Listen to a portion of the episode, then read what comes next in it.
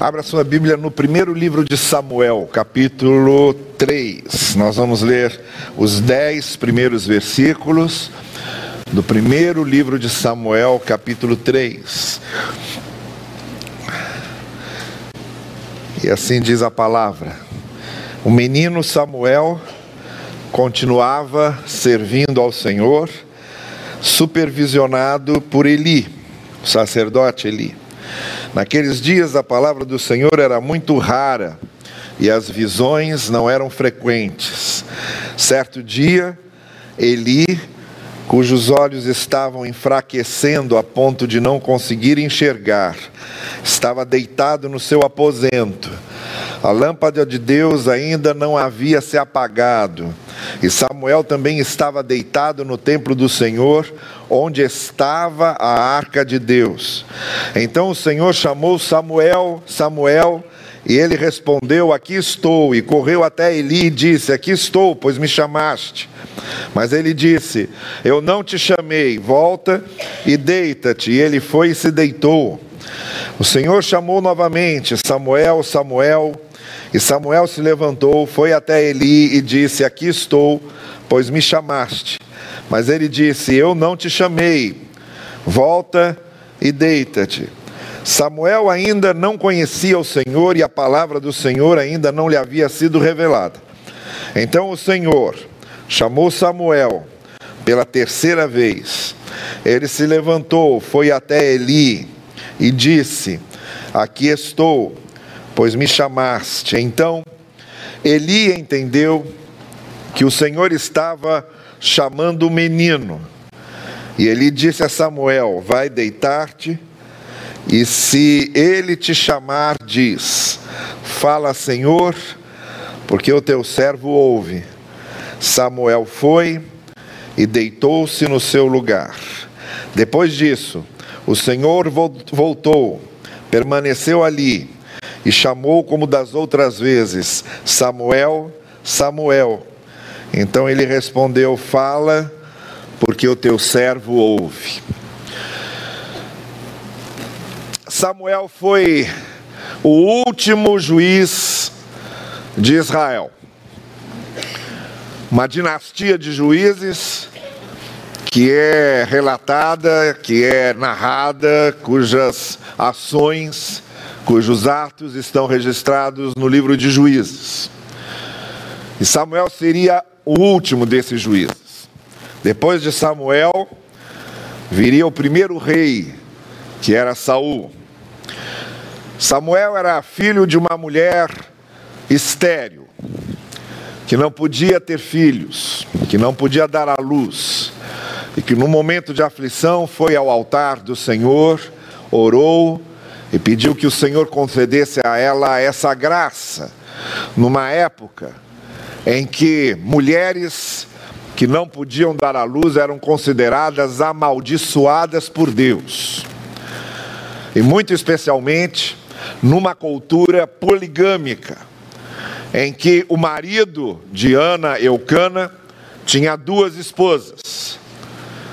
A primeira esposa de Eucana já havia engravidado e já havia dado à luz, já tinha dado filhos a Eucana, numa sociedade patriarcal em que o pai esperava ter filhos homens para darem continuidade à família. A primeira esposa de Eucana teve filho homem. E Ana não tinha filhos, porque Ana era estéril.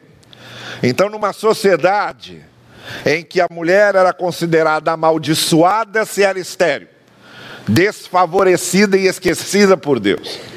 E numa sociedade em que a mulher era vista como instrumento para gerar filhos ao seu marido, para que os filhos se tornassem a descendência do seu marido, da linha genealógica do seu marido. Vocês podem imaginar como, essa, como é que essa mulher se sentia, por isso ela foi profundamente angustiada clamar ao Senhor. E foi nesse contexto que Ana ficou grávida e deu à luz a Samuel.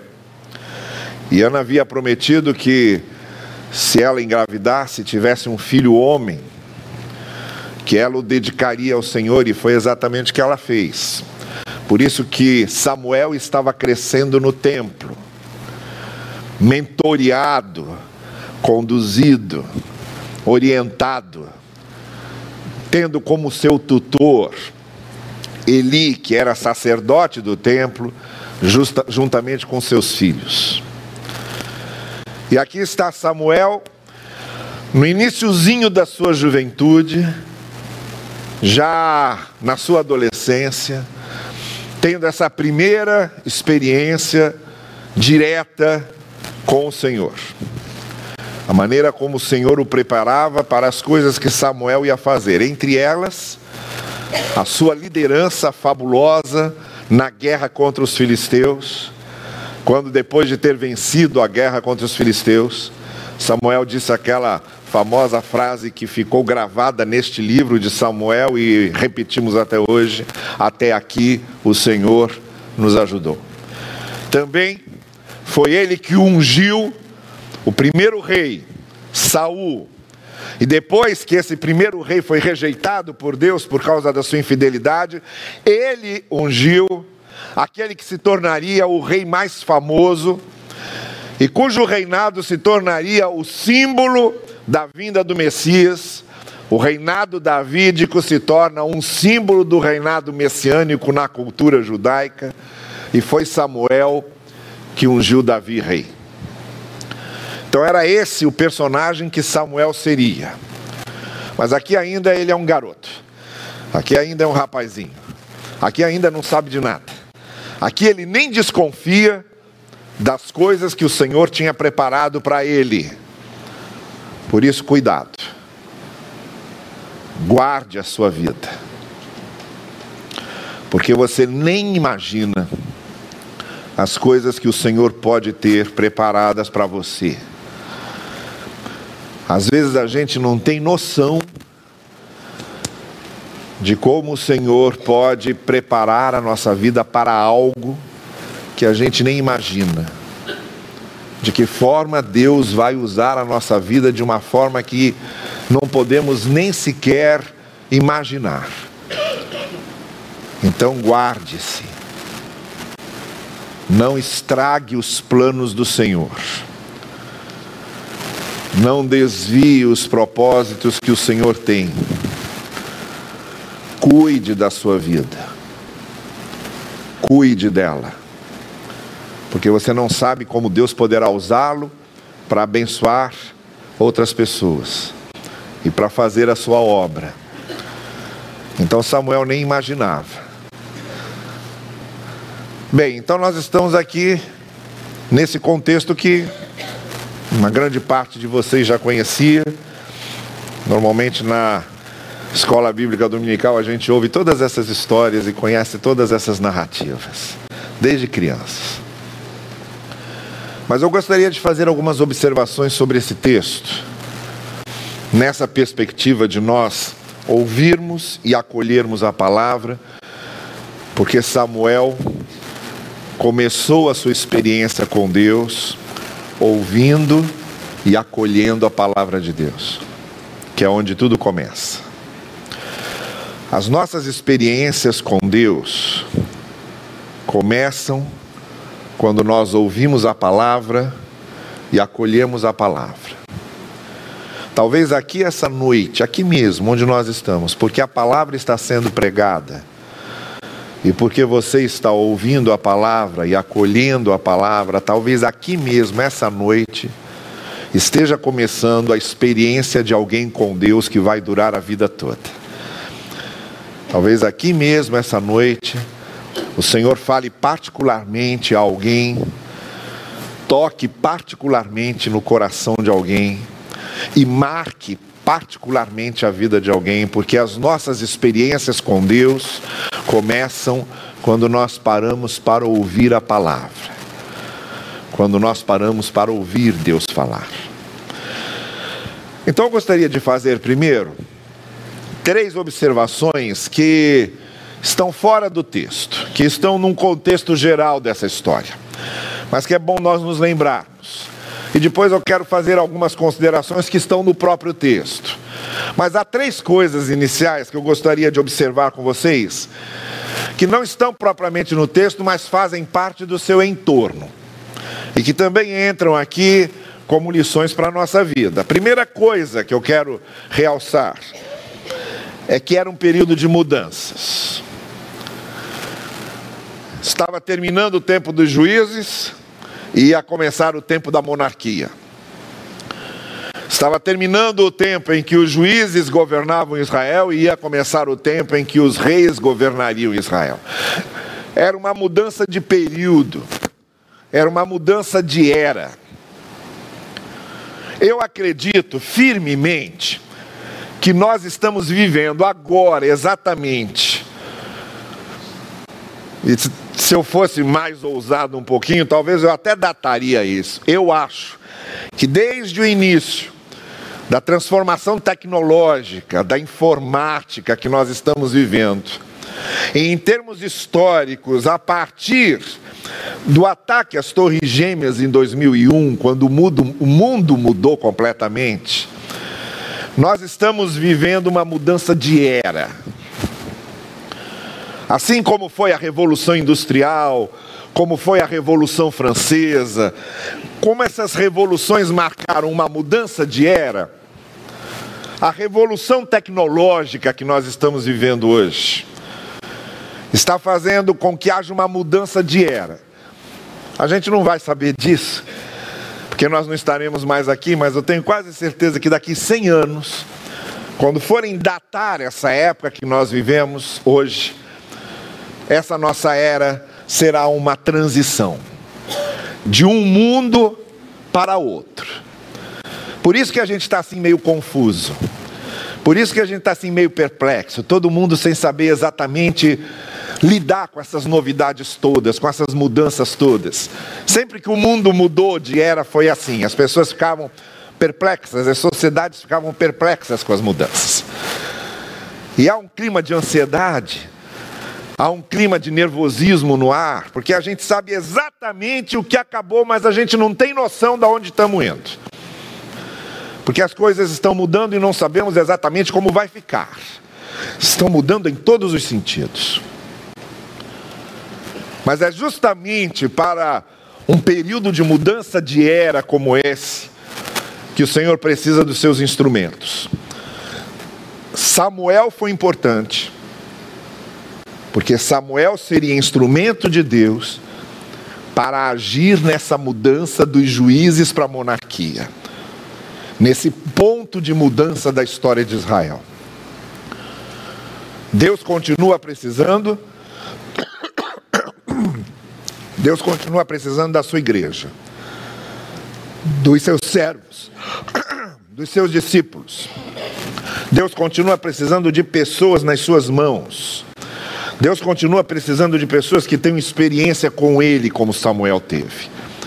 Porque não importa como as coisas mudem, não importa a mudança das eras, não importa a mudança dos tempos, Deus continuará sendo o mesmo, revelando o seu amor e a sua graça às pessoas.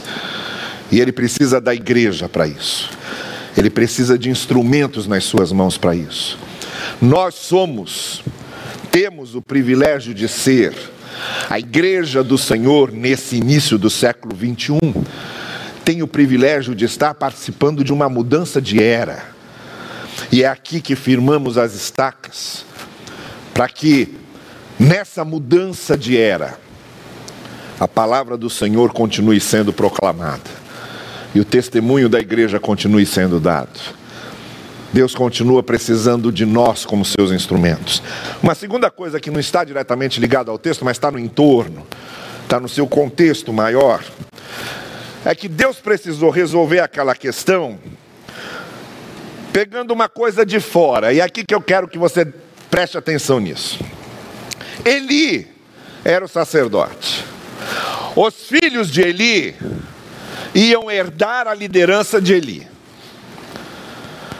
Mas a gente vê no contexto e pelo que acontece depois, que os filhos de Eli eram péssimos sacerdotes.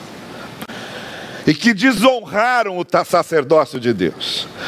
E Deus então destitui os filhos de Eli do sacerdócio e Eli fica sem herdeiros. E aí, Deus vai lá e traz Samuel de fora. Samuel não era sacerdote. Samuel não pertencia à linha sacerdotal. E Samuel não era filho de Eli. Mas Deus traz Samuel e coloca Samuel no lugar dos filhos de Eli para continuar liderando o povo de Deus. Porque a obra do Senhor não para.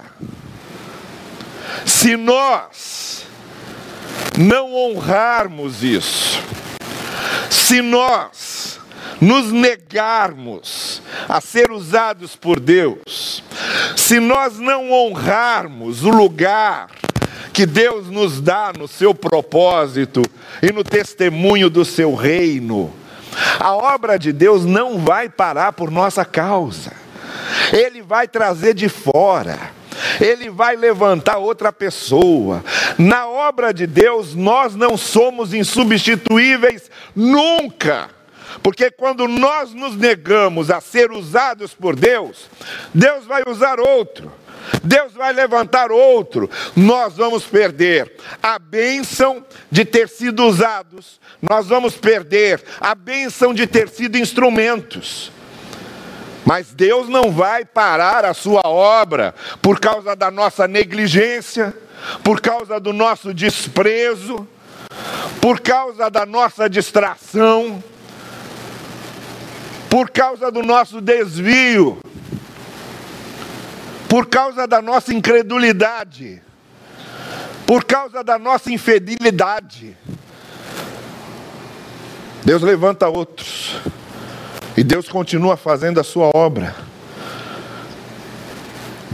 Então, o que aconteceu com os filhos de Eli é uma lição para a gente. Nós estamos aqui agora, nós podemos ser esses equipamentos do Senhor, esses instrumentos do Senhor, essas ferramentas do Senhor. Não deixe, não permita que você não tenha esse prazer de ser usado por Deus para aquilo que Deus quer usar você. Porque se você rejeitar isso, se você não valorizar isso, e se você não se deixar usar, Deus vai levantar outro, mas é você que perderá esse prazer, esse privilégio, essa honra de ter servido ao Senhor para cumprir o seu propósito. A terceira coisa que a gente observa e que está fora do texto, mas é importante, é que Samuel veio de um contexto de lar em que o nome do Senhor era honrado, em que a palavra do Senhor era respeitada. Foi num contexto assim que Samuel nasceu. Samuel veio de uma mãe que orava e ele só existiu porque ele teve uma mãe que orava. Samuel veio de um lar que estava acostumado a buscar a misericórdia, a graça de Deus. Veio de uma mãe que buscava o altar do Senhor. Samuel veio de um lar que o dedicou ao altar do Senhor. Então, deixa eu dizer uma coisa para vocês: não é à toa que certas coisas às vezes são tão fáceis de acontecer, dependendo do contexto em que a gente está. Os nossos filhos mais facilmente conhecerão a palavra do Senhor se a palavra do Senhor é honrada na nossa casa. Os nossos filhos mais facilmente se tornarão instrumentos de Deus se eles veem na nossa vida que nós somos instrumentos de Deus. Os nossos filhos aprenderão a obedecer a palavra de Deus e a conhecer o Evangelho e aplicar o Evangelho na sua vida, se eles vierem de um contexto em que o Evangelho é vivido, em que o Evangelho é respeitado. O que aconteceu com Samuel não foi à toa, foi por causa de uma mãe que se ajoelhava, que orava, que buscava a Deus. E você que é mãe, e você que é pai, deixa eu te dizer uma coisa: continue orando, porque não importa onde seu filho ou sua filha estiver, você não gerou filhos para as trevas, você gerou filhos para a luz. Continue orando, porque o Senhor irá trabalhar na vida deles e os seus joelhos diante do altar do Senhor vão colocar seus filhos em pé. Então, essas são as três coisas que a gente vê, não diretamente no texto, mas elas estão no contexto, no entorno. Agora, deixe-me destacar aqui o que realmente está no texto e o que esse texto que nós lemos está dizendo. A primeira coisa é a seguinte: nem sempre nós distinguimos a palavra de Deus. Às vezes nós confundimos. Às vezes a gente confunde a palavra de homens com a palavra de Deus. Eu acho que aqui a gente encontra exatamente uma diferença fundamental entre o Evangelho e as religiões. O Evangelho é a palavra de Deus que se torna a palavra das pessoas. E as religiões é a palavra das pessoas que se torna a palavra de Deus. Eu não sei se você está entendendo a diferença. Mas muitas vezes a gente tem aí um monte de coisas que a gente ouve na religiosidade das pessoas que não tem nada a ver com Deus. Igrejas que exigem das pessoas, que impõem sobre as pessoas fardos, pesos, que não tem nada a ver com o Evangelho. Religiões institucionais que estão se tornando um obstáculo para as pessoas chegarem a Deus, porque são palavras de homens que são pregadas como se fossem palavras de Deus. E é o inverso que tem que acontecer. É a palavra de Deus que tem que se transformar na palavra das pessoas. Às vezes a gente confunde isso. Samuel confundiu. Era Deus falando com ele e ele achava que era Eli. E algumas pessoas ouvem Eli e acham que é Deus.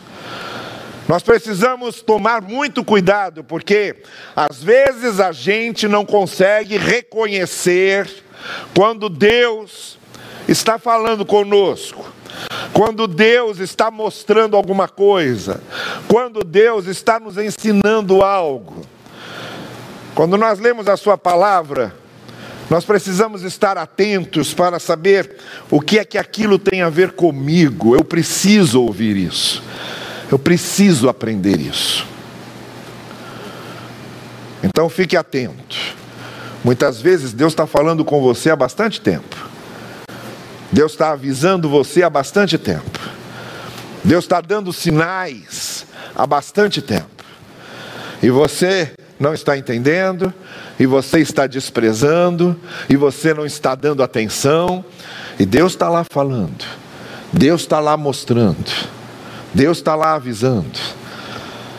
É preciso que nós estejamos muito concentrados na Sua palavra, compreendendo de fato o que o Senhor está ensinando, para que nós possamos de fato ouvir a voz de Deus. A segunda coisa que a gente encontra nesse texto é que, ao nosso redor, sempre há pessoas que têm mais experiência na fé, mais experiência na palavra do que nós temos e podem nos ajudar. Foi o que aconteceu com Samuel. Ele não estava reconhecendo que era a voz de Deus, e Eli o ajudou. Eli disse para ele: Olha, quando você voltar agora e a voz falar outra vez, diga: Fala, Senhor, que o teu servo ouve. Eli deu essa dica para ele. Eli orientou, porque era uma pessoa mais experiente na fé. A gente não precisa andar sozinho. Ao nosso redor, Nós temos pessoas que podem nos ajudar, que podem nos aconselhar, que podem nos mostrar mais claramente certas coisas, com quem nós podemos compartilhar certas aflições, certas dores, certas dúvidas. Sempre vamos encontrar perto de nós alguém que tem uma experiência maior, de mais tempo, mais profunda, mais abrangente com Deus. E a gente precisa ter essa humildade de buscar essa ajuda, de ouvir uma orientação, de ouvir um conselho, de ouvir uma opinião, antes de tomar uma decisão, antes de fazer uma escolha, antes de dar um passo. Preste atenção em pessoas que estão ao seu lado e que têm o que dizer, têm o que compartilhar, têm como ajudar você, têm como dar uma luz. E às vezes a gente se precipita, às vezes a gente dá um passo errado, a gente, a gente às vezes faz uma escolha errada, simplesmente porque não quis ouvir ninguém, simplesmente porque não quis saber da opinião de ninguém por causa de um orgulho bobo, besta da gente, da gente achar que a gente sabe tudo e que a gente pode tudo. A humildade de Samuel em fazer o que Eli mostrou a ele, levou Samuel a ter esse encontro com Deus, levou Samuel a ter essa experiência com o Senhor. Vamos ficar atentos ao nosso redor encontraremos sempre alguém que possa nos ajudar na nossa caminhada de fé. A terceira coisa que eu encontro nesse texto e que eu queria compartilhar com você é que o texto diz que a lâmpada de Deus ainda não havia sido apagada e Samuel estava deitado no templo onde estava a arca de Deus. A arca de Deus era o símbolo da presença de Deus entre o povo. Foi assim primeiro no tabernáculo, no deserto, e depois que o templo de Jerusalém foi construído, foi assim no templo. A arca de Deus representava Deus conosco, Deus entre nós, Deus no meio do povo. E Samuel dormia no pé da arca. Ali na mesma sala onde estava a arca, dormia ali pertinho. E havia uma luz que o sacerdote ligava, e essa luz ficava, ficava até tarde da noite, e depois apagava sozinha.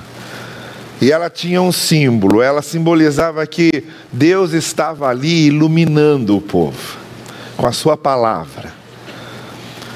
Samuel estava ali, naquele lugar, perto das coisas que tinham a ver com Deus perto da arca, perto da lâmpada. Como é que você quer ter uma experiência com Deus se você só vive em lugares que não tem nada a ver com Deus? Como é que você quer ter uma experiência com Deus se é justamente quando nós estamos em lugares Deus pode falar conosco, onde nós podemos ouvir a voz de Deus. Deus falou a Samuel, porque ele estava num lugar em que a voz de Deus falava com ele. Essa comunhão que mantemos uns com os outros, esse fato de estarmos na casa de Deus, essa participação com a família de Deus, com o povo de Deus, é importantíssima. Porque se nós, durante a semana, já estamos em lugares e cercados por pessoas que não se preocupam com Deus, não se preocupam com a palavra de Deus, não tem nada a ver com os princípios do Evangelho, e a gente já tem que lidar com isso todo dia, toda hora. É muito importante que tenhamos aqueles lugares que possam se tornar os nossos oásis espirituais, onde a gente vai sentir mais perto a presença de Deus, onde a gente vai ouvir com mais facilidade a voz de Deus. Por isso que eu tenho insistido para você fazer parte de um grupo de comunhão desses que estão funcionando na nossa igreja. Porque você não pode ficar só restrito ao domingo, ao templo, ao culto. Você precisa desses lugares onde você está junto com pessoas que também estão na luta do dia a dia, estão na batalha do dia a dia, estão também querendo ouvir a voz de Deus, estão querendo conhecer mais do Evangelho, e você se junta com essas pessoas num determinado dia da semana, num lugar onde a palavra de Deus está sendo refletida onde as pessoas estão ali para buscar ouvir a Deus. Então é importantíssimo esse convívio, nunca despreze isso, nunca perca essas oportunidades de estar onde está a arca, onde está a lâmpada, onde você pode ouvir a palavra, onde a palavra de Deus pode tocar a sua vida e pode ser compartilhada. Samuel estava num lugar desse, quando ele falou com Deus e quando Deus falou com ele.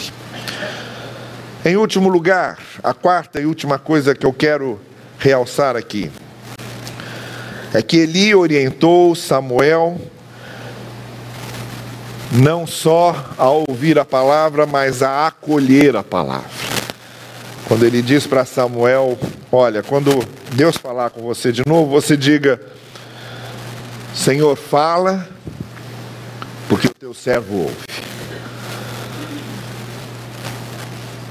Ouvir aqui é a disposição de obedecer. Senhor, fala comigo, porque eu quero fazer o que tu vais dizer. Fala comigo, porque eu vou me submeter à sua vontade. Fala comigo, porque eu quero aprender. Fala comigo, porque eu quero que minha vida mude. Fala comigo porque eu sei que eu não posso andar aqui sozinho. Fala comigo porque eu quero te conhecer mais.